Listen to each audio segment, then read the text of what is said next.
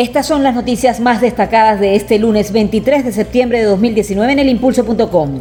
Aunque el régimen de Nicolás Maduro anunció que 58 presos políticos iban a quedar en libertad, hasta el momento, luego de Edgar Zambrano, no se ha producido ninguna liberación.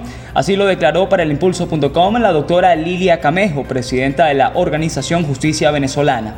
Camejo agregó que hay en los presidios venezolanos 211 militares. Sin embargo, aclaró que no se sabe cuántos de ellos saldrán en libertad, ni tampoco cuál será el criterio que será aplicado para salir de cautiverio.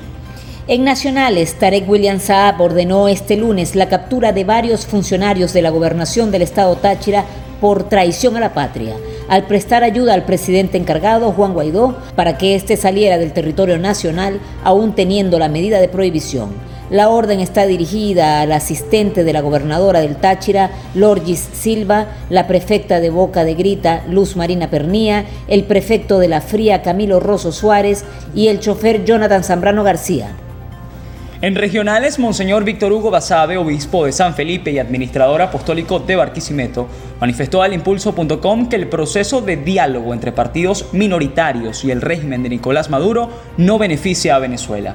Mi posición es la misma que ha expresado el presidente de la Conferencia Episcopal Venezolana. Creemos que los pueblos deben resolver sus diferencias de manera pacífica, dialogando. Sin embargo, no podemos hablar aquí de un diálogo que beneficie a Venezuela.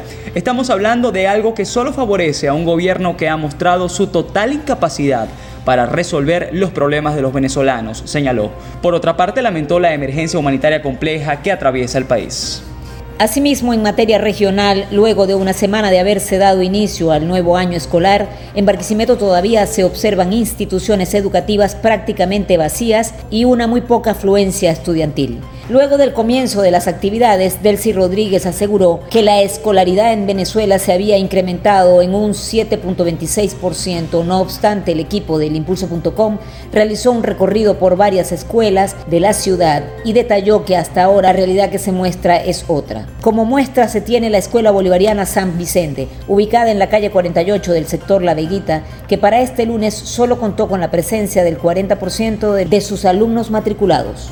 En otras noticias, exponentes del arte larense, arquitectos y urbanistas de la ciudad se reunieron frente al Monumento al Sol Naciente en atención a la convocatoria del Consejo Consultivo de Barquisimeto, con el fin de estudiar las posibilidades reales y cercanas de accionar en pro del rescate de esta policromía del maestro Carlos Cruz Díez.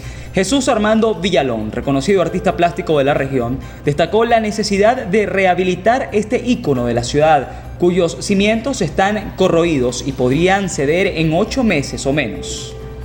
De esta manera finalizamos nuestro resumen informativo recordándoles que pueden seguir informados a través de nuestro Instagram, Twitter, Facebook, Telegram, YouTube y en nuestra página web www.elimpulso.com.